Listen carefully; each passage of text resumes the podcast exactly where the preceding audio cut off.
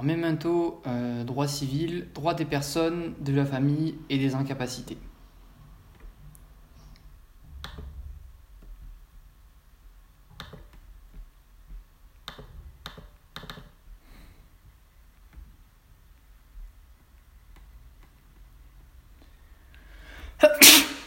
Pardon, on va commencer.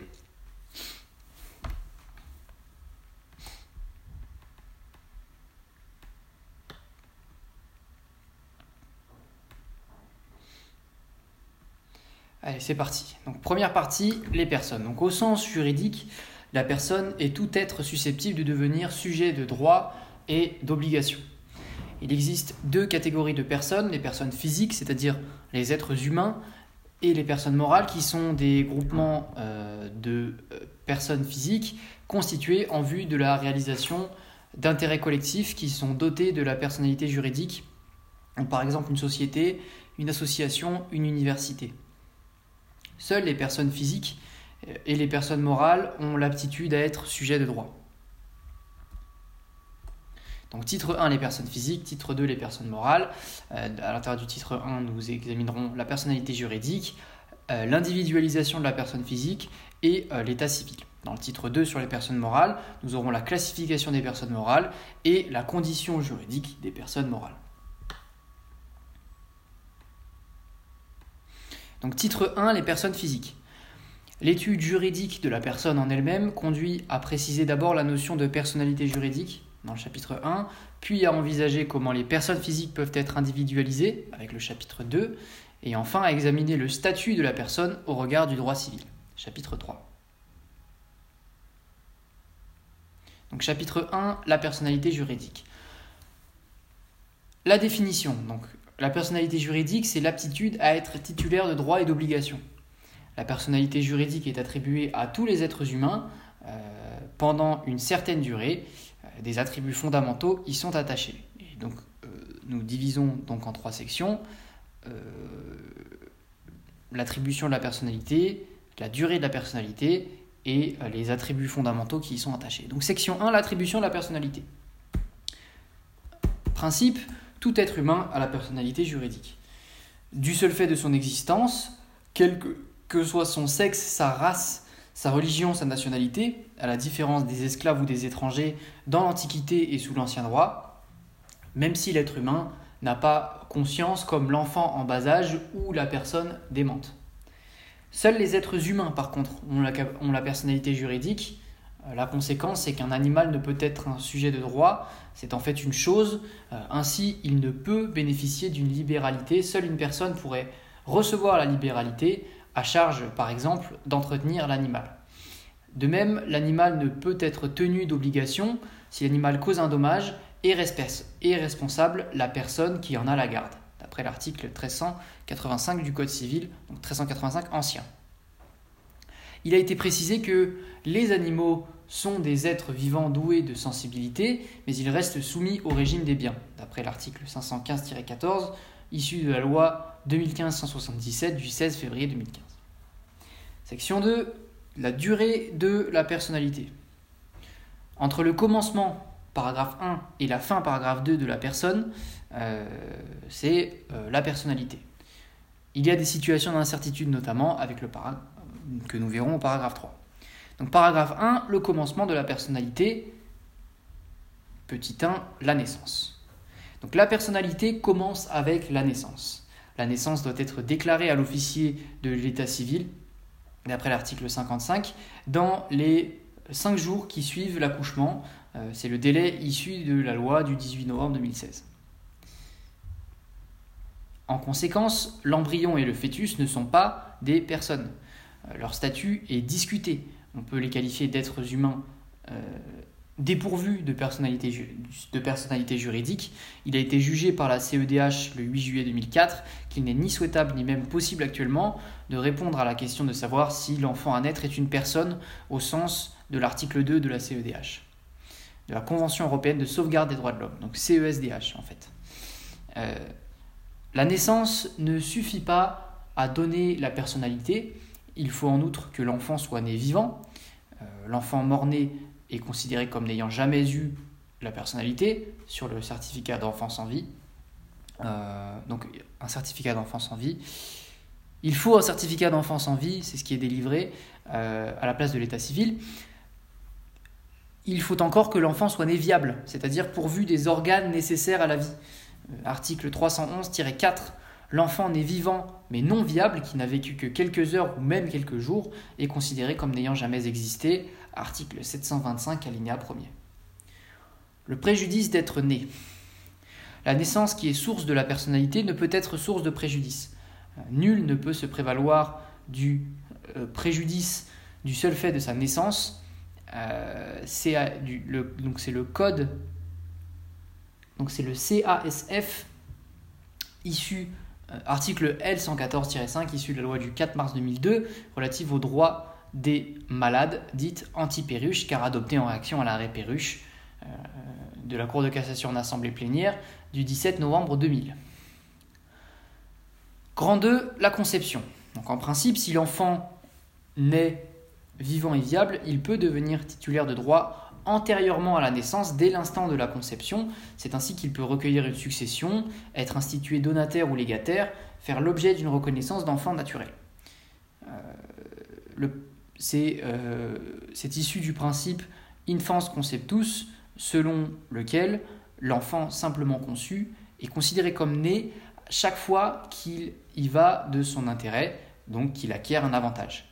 Euh, cette règle générale qui n'est énoncée par aucun texte, mais dont la loi fait application, notamment en matière de succession et de donation, articles 725 et 906, de filiation, article 311 alinéa 2, d'assurance vie avec le Code des assurances, article L132-8, de façon plus générale, est affirmé le respect de l'être humain dès le commencement de la vie, avec l'article 16 du Code civil. Euh, en ce qui concerne la preuve, la date de conception est difficile à déterminer. Elle est fixée par la loi en considération de la date de naissance, donc l'enfant est présumé conçu dans la période qui s'étend du 300e jour euh, au 180e jour, inclusivement avant la naissance. Donc 311 alinéa 1er. La preuve contraire est recevable, 311 alinéa 3. Les exceptions. La femme enceinte peut demander à un médecin l'interruption de sa grossesse IVG avant la fin de la 12e semaine. Code de la santé publique 2212-1. Euh, avant la loi numéro 2014-873 du 4 août 2014, le texte exigeait une situation de détresse.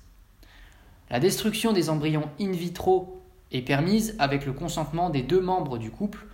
Euh, Code de la santé publique, article 21041-4. Euh, le principe de l'interdiction de la recherche sur l'embryon a été supprimé par la loi 2013 715 euh, du 6 août 2013. La recherche doit avoir une finalité médicale et être autorisée par l'agence de la, de la biomédecine. Paragraphe 2, fin de la personnalité.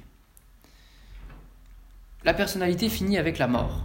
La Cour de cassation juge que le droit d'agir pour le respect de la vie privée s'éteint au décès de la personne concernée, seul titulaire de ce droit, et n'est pas transmis à ses héritiers. un décret précise depuis 1996 que le constat de la mort ne peut être établi qu'après arrêt cardiaque et respiratoire persistant, s'il y a défaut total de conscience, abolition des réflexes, absence totale d'activité motrice et de ventilation spontanée. Code de la santé publique, article R 1232-1. Peut être retenu aussi le constat par deux électroencéphalogrammes nul. Code de la santé publique, article R 1232-2. Euh, le diagnostic de mort autorise le prélèvement d'organes, sauf si la personne s'y est opposée de son vivant. Code de la santé publique, article 1232-1. La mort doit être déclarée à l'officier de l'état civil, article 78. Exception, survivance de la personnalité après la mort. La volonté du défunt peut produire euh, effet après sa mort. Ainsi, toute personne capable de tester peut faire un testament dont les dispositions sont exécutoires après sa mort, article 895, et régler les conditions de ses funérailles, dispositions qui devront être observées sous peine de sanction pénale. Euh, loi du 15 novembre 1887, Code pénal article 3, et 433-21-1. Le respect dû au corps humain ne cesse pas avec la mort. Les restes des personnes décédées, y compris les cendres de celles dont le corps a donné lieu à crémation, doivent être traités avec respect, dignité et décence. Code civil, article 16-1-1. Euh, sont sanctionnés pénalement l'outrage à la mémoire des morts et l'atteinte à l'intégrité du cadavre. Code pénal, article 225-17. Les décorations peuvent être attribuées à titre posthume également. Paragraphe 3. Incertitude sur l'existence de la personnalité. Ce sont les situations dans lesquelles on ne retrouve pas la personne, est-elle vivante ou morte? C'est l'absence, ou on ne retrouve pas le cadavre, mais on est sûr de la mort. C'est le cas de la disparition. Donc petit 1, l'absence. Article 112 à 132 du Code civil.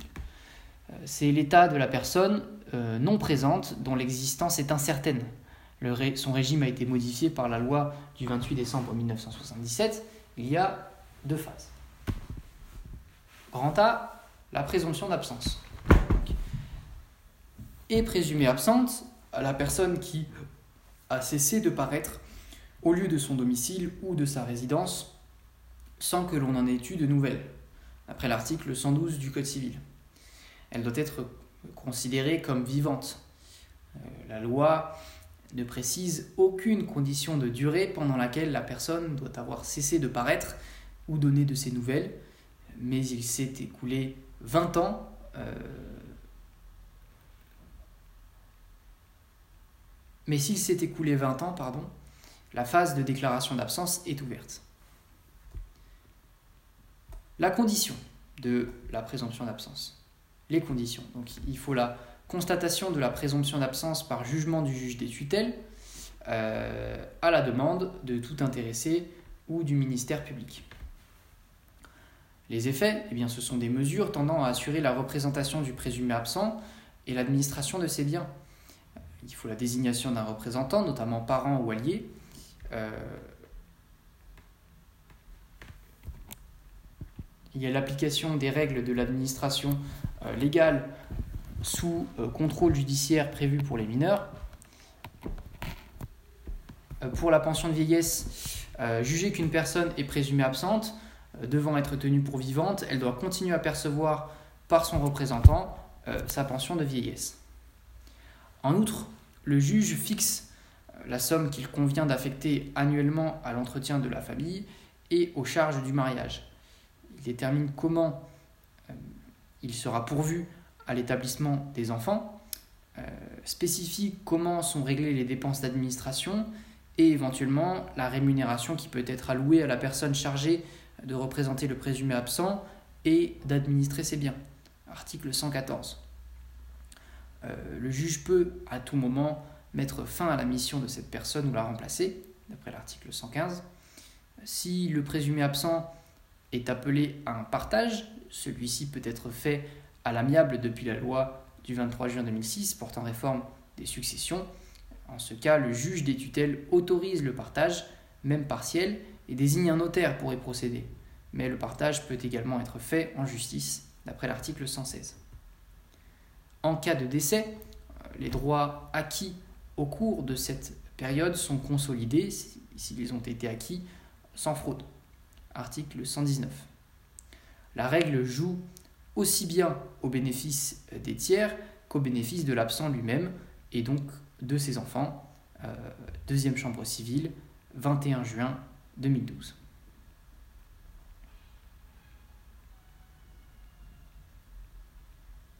3. Cas où le présumé absent reparaît ou donne de ses nouvelles. Il est, sur sa demande, mis fin par le juge aux mesures prises pour le représenter ou administrer son patrimoine. Il recouvre les biens gérés ou acquis pour son compte durant la période d'absence. Article 118. 4. Euh, protection subsidiaire. Donc, les règles précédentes ne sont pas applicables.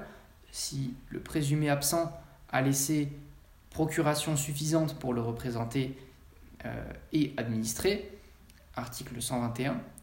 Si le conjoint peut pourvoir suffisamment aux intérêts en cause par application des règles euh, des régimes matrimoniaux prévus aux articles 217 à 219, article 1426 et 1429.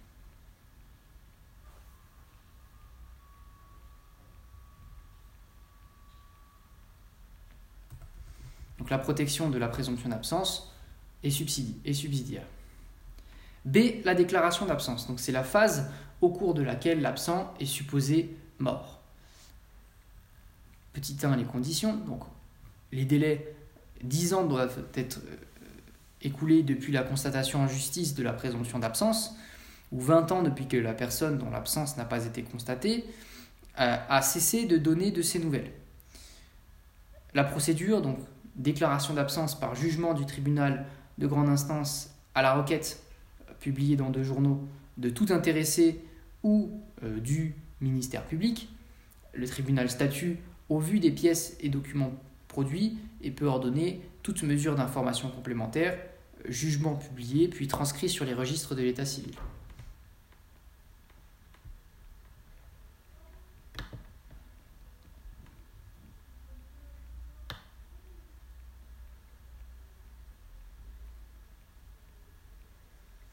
Les effets, donc ceux, en fait, les effets de la déclaration d'absence sont ceux du décès.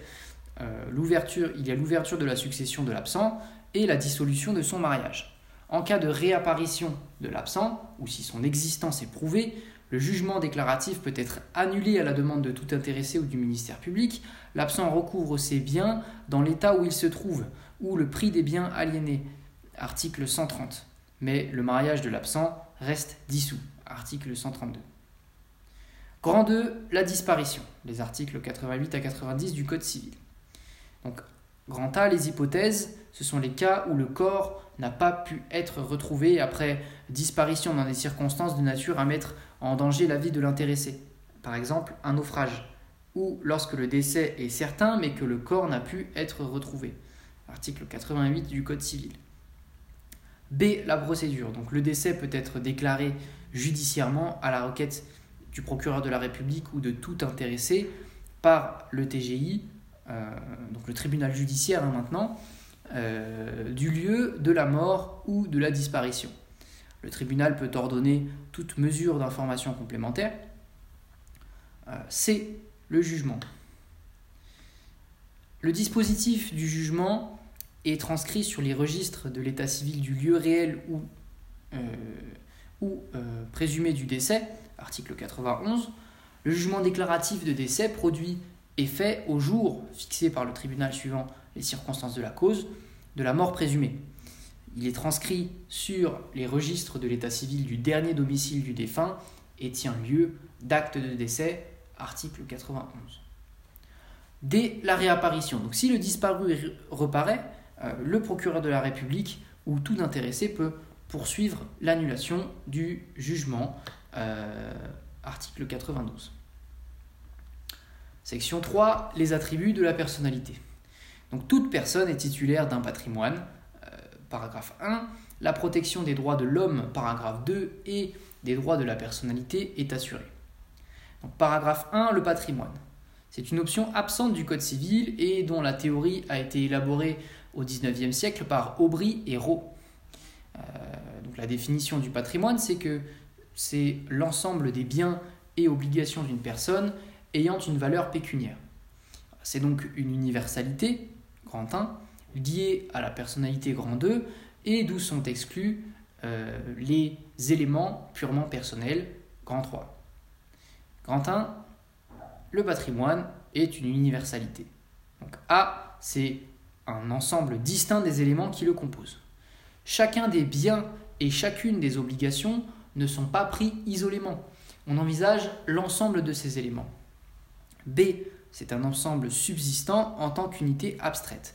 Donc les modifications qui surviennent dans sa composition, par exemple la sortie de biens par aliénation, entrée de biens nouveaux par acquisition, laissent inchanger la nature du patrimoine. C, l'actif répond du passif. Donc l'actif, les biens et créances présents et futurs, répond du passif les dettes présentes et futures. Euh, la portée, c'est que le créancier impayé peut saisir un bien quelconque du patrimoine de son débiteur, quelle que soit la composition du patrimoine au jour de la naissance de la dette. Code civil, article 2284. Grand 2, le patrimoine est un attribut de la personnalité. Donc grand A, toute personne a un patrimoine. Premièrement, la nécessité du patrimoine. Donc même si elle n'a aucun bien, même si elle a plus de dettes que de biens, une personne a un patrimoine. L'enfant qui vient de naître a vocation à être titulaire de droits et d'obligations. Euh, deux, incessibilité du patrimoine. Donc le patrimoine n'est pas euh, transmissible entre vifs, car on ne peut aliéner cette aptitude à être titulaire de biens et euh, d'obligations. Voilà. Le contenu du patrimoine peut l'être, néanmoins. B, une personne n'a qu'un patrimoine, donc unité du patrimoine, hein, la personne n'a qu'un seul patrimoine qu'elle ne peut pas cloisonner, par exemple, pas de euh, patrimoine commercial séparé, rattaché à cette personne. Le patrimoine est indivisible, c'est le deuxième principe. L'ensemble de l'action répond, l'ensemble de l'actif, pardon, répond de l'ensemble du passif. Donc il est transmissible à cause de mort, au décès de la personne. Le patrimoine est transmis en bloc, actif et passif, à son héritier et se fond avec son propre patrimoine. Les exceptions, c'est que euh, l'héritier qui, qui accepte une succession à concurrence de l'actif net est à la tête de deux patrimoines, le sien et celui du défunt. Donc il ne paiera les dettes successorales que dans la limite de l'actif successoral.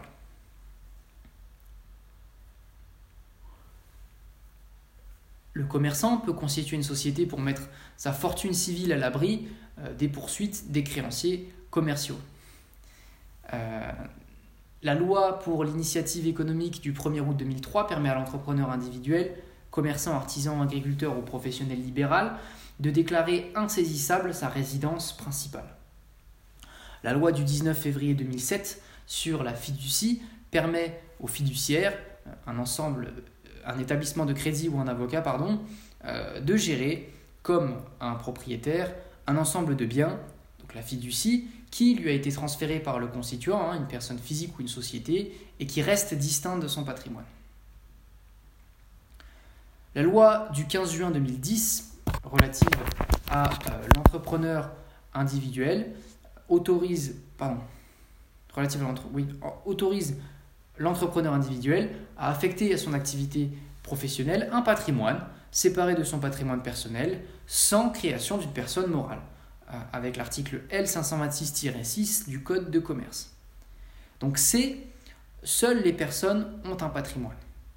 Donc le patrimoine est indivisible, unique, incessible, nécessaire euh, et donc euh, seules les personnes en ont un.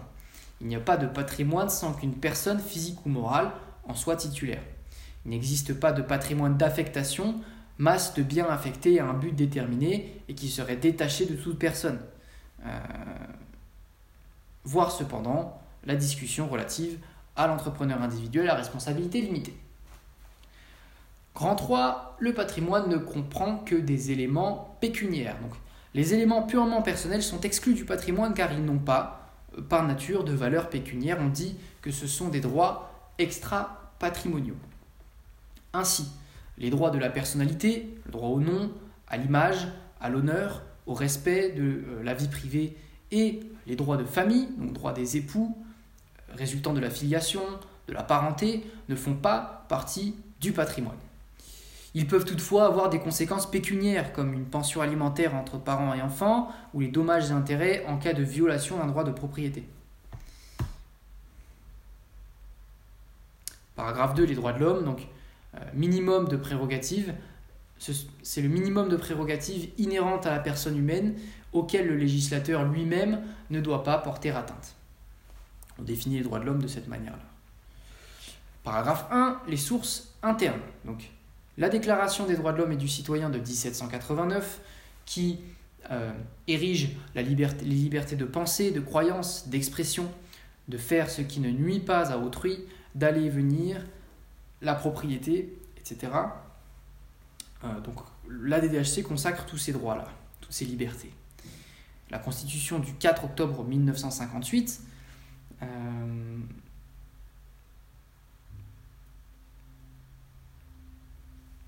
dispose, elle, une égalité de l'homme et de la femme, un droit au travail, à l'instruction, euh, au droit de grève, à la liberté syndicale, euh, droit à la sécurité sociale repris de la Constitution de 1946. Et le Code civil, article 16, euh, la loi assure la primauté de la personne, interdit toute atteinte à la dignité de celle-ci et garantit le respect de l'être humain dès le commencement de sa vie. Deuxièmement, les sources internationales. Donc, il y a la Déclaration universelle des droits de l'homme, euh, avec donc de l'ONU hein, de 1948, qui proclame un idéal à atteindre. Tout individu a droit à la vie, à la liberté et à la sûreté de sa personne. Article 3. Dans les sources internationales également, il y a la CSDH,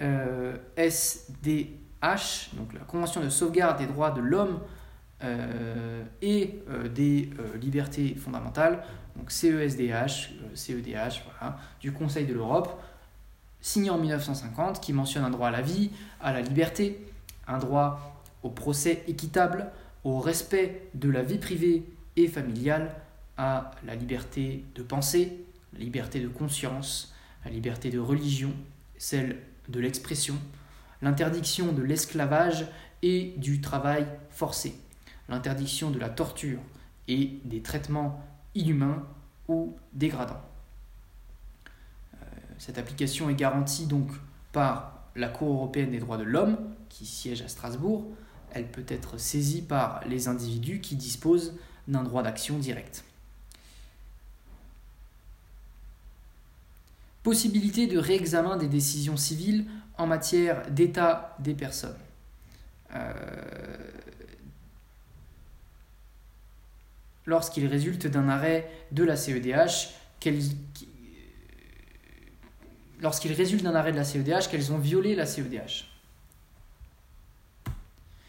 Les dispositions reprises par euh, la Charte des droits fondamentaux de l'Union européenne de 2000, euh, la Convention des Nations unies sur les droits de l'enfant de 1990, le droit de l'enfant à la vie, le droit au nom, à une nationalité, le droit de connaître ses parents et d'être élevé par eux, le droit d'être entendu dans toute procédure judiciaire le concernant, la liberté d'expression, de conscience, la liberté de religion, le droit à la santé et à l'éducation, l'interdiction de l'esclavage et du travail forcé. Paragraphe 3. Les droits de la personnalité. Donc, toute personne se voit reconnaître, du seul fait qu'elle existe, des prérogatives destinées à obtenir des autres le respect de son intégrité. Donc il y a une opposabilité absolue. Grand 1, l'inventaire. Donc grand A, à l'intérieur de ce grand 1, le droit à la vie, article 2 de la CEDH, le droit au respect de l'intégrité physique, article 16 et suivant. Donc c'est le droit de la personne d'exiger le respect de son propre corps, d'où le corps humain est inviolable, le corps humain, ses éléments et ses produits ne peuvent faire l'objet d'un droit patrimonial, et ces dispositions sont d'ordre public, article 16-9. Les conséquences, il ne peut être porté atteinte à l'intégrité du corps qu'en cas de nécessité thérapeutique, pas de traitement médical ou d'intervention chirurgicale sans le consentement de la personne. L'euthanasie active, qui est le fait de provoquer la mort, est interdite en France. Euh, le suicide assisté est réprimé par le Code pénal c'est la provocation au suicide de l'article 223-13 de ce même code, ou non-assistance à personne en danger à l'article 223-6. L'euthanasie passive est en revanche possible depuis les lois 2005-370 du 22 avril 2005, euh, du 2 février 2016, avec la loi Leonetti 2, qui autorise l'arrêt ou la limitation des actes résultant d'une obstination déraisonnable le traitement antalgique qui peut avoir pour effet secondaire d'abréger la vie, traitement dit à double effet, la sédation profonde et continue. La décision est prise de façon collégiale, article R 4127-37 euh, du Code de euh, la santé publique, jugé que la loi de 2005 est conforme au droit à la vie, CEDH 5 juin 2015, affaire Vincent Lambert. Comme conséquence également, euh, il y a l'obligation du médecin d'informer clairement le patient sur les risques, même exceptionnels. Euh, la preuve que l'obligation d'information a été exécutée pèse sur le médecin. Euh, toute convention portant sur la procréation pour le compte d'autrui, convention de mère porteuse, est nulle, d'après l'article 16.7 du Code civil. Le juge peut prescrire toute mesure propre à empêcher ou faire cesser une atteinte illicite au corps humain ou des agissements illicites portant sur des éléments ou des produits de celui-ci, y compris après la mort. Code civil, article 16.2, euh, loi du 19 décembre 2008. L'exception, eh bien, ce sont les vaccinations obligatoires, l'urgence. Le principe, il y a, c'est la gratuité du euh, don. En principe, il y a donc une gratuité des dons du sang euh, et d'organes.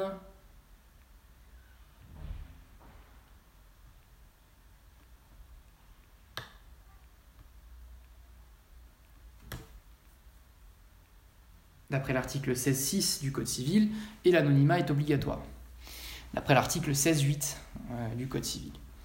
Juger que la détermination du point de départ du droit à la vie relève de la marge d'appréciation des États. CEDH 8 euh, juillet 2004, vaut contre France. B. Le droit au respect de l'intégrité morale.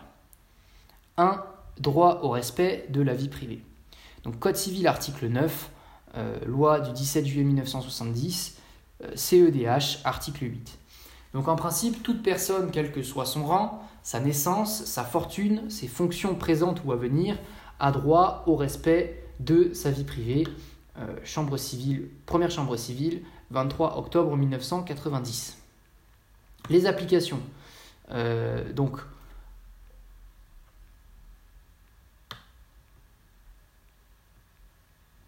donc déjà, quels sont les éléments euh, constitutifs de, de la vie privée Eh bien, il y a l'identité, le domicile, la vie sentimentale, conjugale et familiale, l'état de santé, la religion, les données personnelles, etc. Ainsi, il ne peut être procédé à un licenciement pour une cause tirée de la vie privée du salarié, comme le divorce, sauf si le comportement de celui-ci a créé un trouble caractérisé au sein de l'entreprise, comme une tenue vestimentaire du salarié incompatible avec ses fonctions et ses conditions de travail. De même, l'employeur ne peut imposer au salarié euh, une euh, restriction du euh, libre choix du domicile personnel. Mais le respect dû à la vie privée d'une personne menant une vie publique n'est pas atteint par la publication de renseignements d'ordre purement patrimonial, CEDH 1999, ou par la révélation de faits notoires ou ne présentant qu'un caractère anodin. Première chambre civile, 3 avril 2002. Donc il y a un conflit avec la liberté de la presse qui présente la même valeur normative que la protection de la vie privée notamment pour les personnages publics euh, et tranchés par les juges, donc selon les circonstances. Première chambre civile 9 juillet 2003 avec Caroline de Monaco, CEDH 24 juin 2004, 7 février 2012, et puis euh, première chambre civile 6 octobre 2011, arrêt Bettencourt.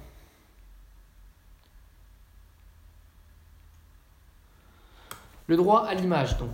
En principe, toute personne peut s'opposer à la production de son portrait par photographie et a fortiori à sa publication sans son autorisation.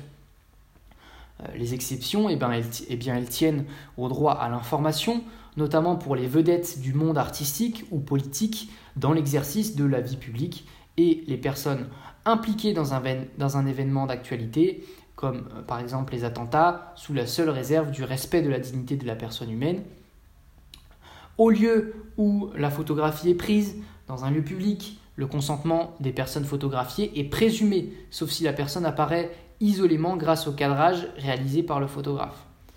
Euh, aux exigences de la sécurité publique, donc par exemple, a été jugé que la surveillance vidéo des personnes dans un lieu public sans enregistrement ne constitue pas une atteinte à la vie privée, CEDH 2003.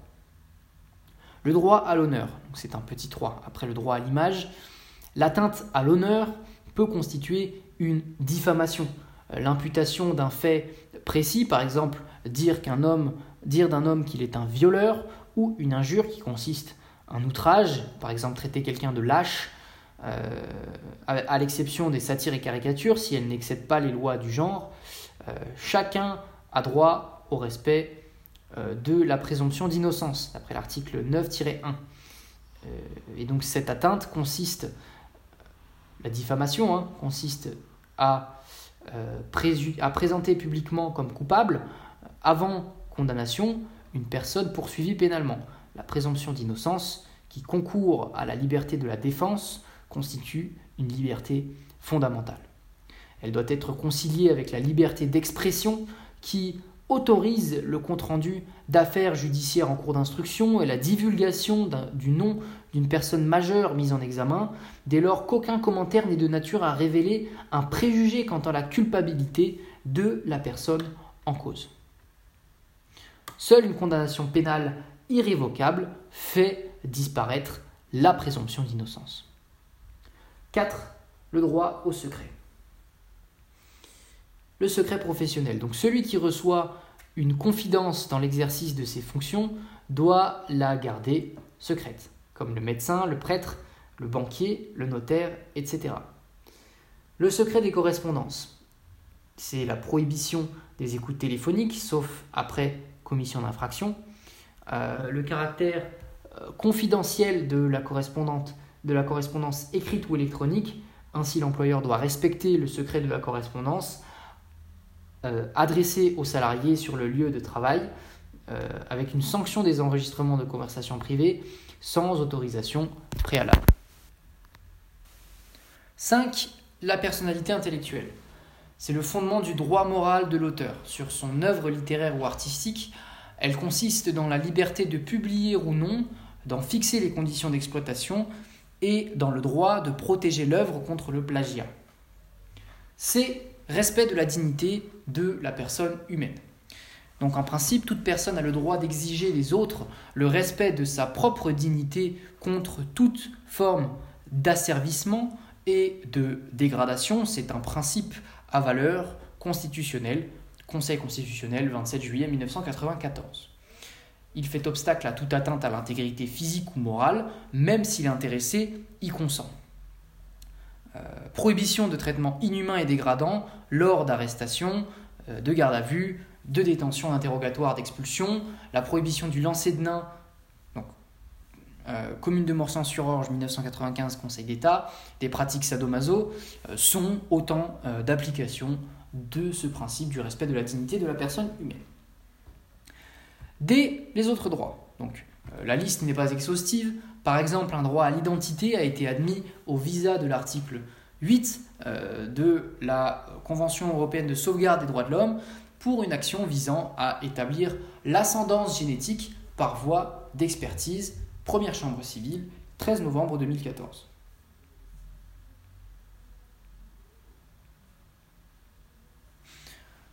Grand 2, le régime. Donc A, les caractéristiques. Ce sont des droits extra-patrimoniaux attachés à la personne. Ils sont non estimables en argent, donc à l'exception en cas d'atteinte à un droit de la personnalité, la victime peut obtenir sous forme de dommages d'intérêt la réparation du préjudice qu'elle subit, d'où un certain caractère patrimonial. Voilà, avec la loi du 4 mars 2002 relative aux droits des malades. Ils sont incessibles, euh, c'est l'indisponibilité de l'état euh, des personnes, d'où la nullité hein, de, euh, des conventions de mères porteuses, article 16-7.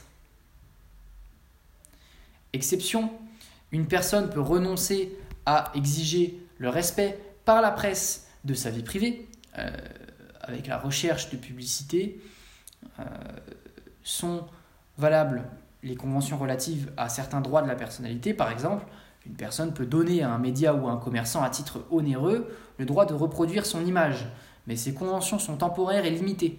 Donc il y a violation de l'article 9 du Code civil en cas de non-respect du contrat ou publication par un tiers.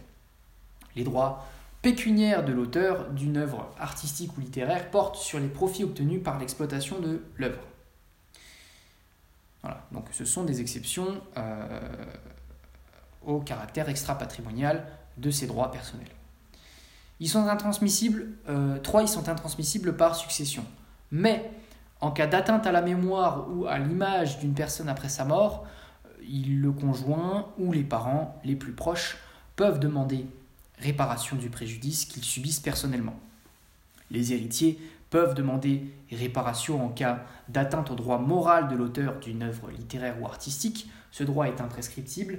Euh, d'après le CPI, article L121-1, euh, le Code de la propriété intellectuelle. Il bénéficie du droit exclusif d'exploiter l'œuvre pendant les 70 années qui suivent le décès de l'auteur. Ils peuvent autoriser la publication de l'image du défunt. B.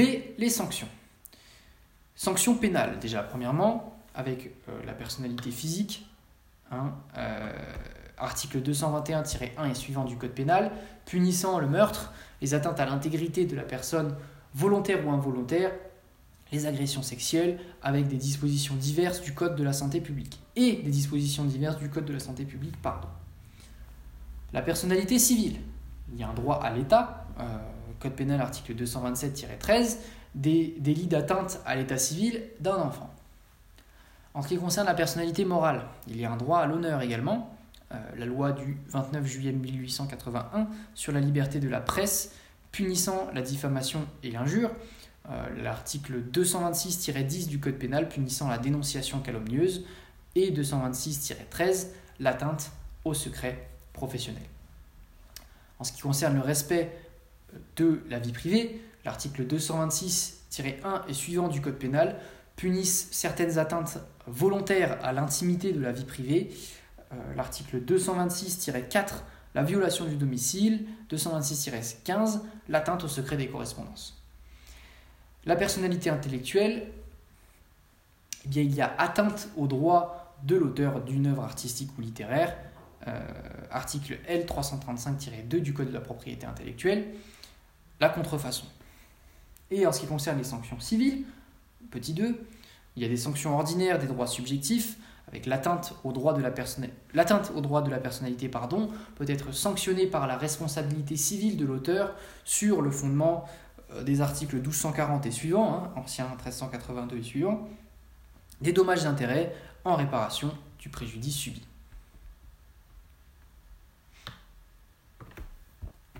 Les sanctions particulières. Donc chacun a droit au respect de sa vie privée, laquelle est protégée contre toute divulgation, en particulier par la voie de la presse.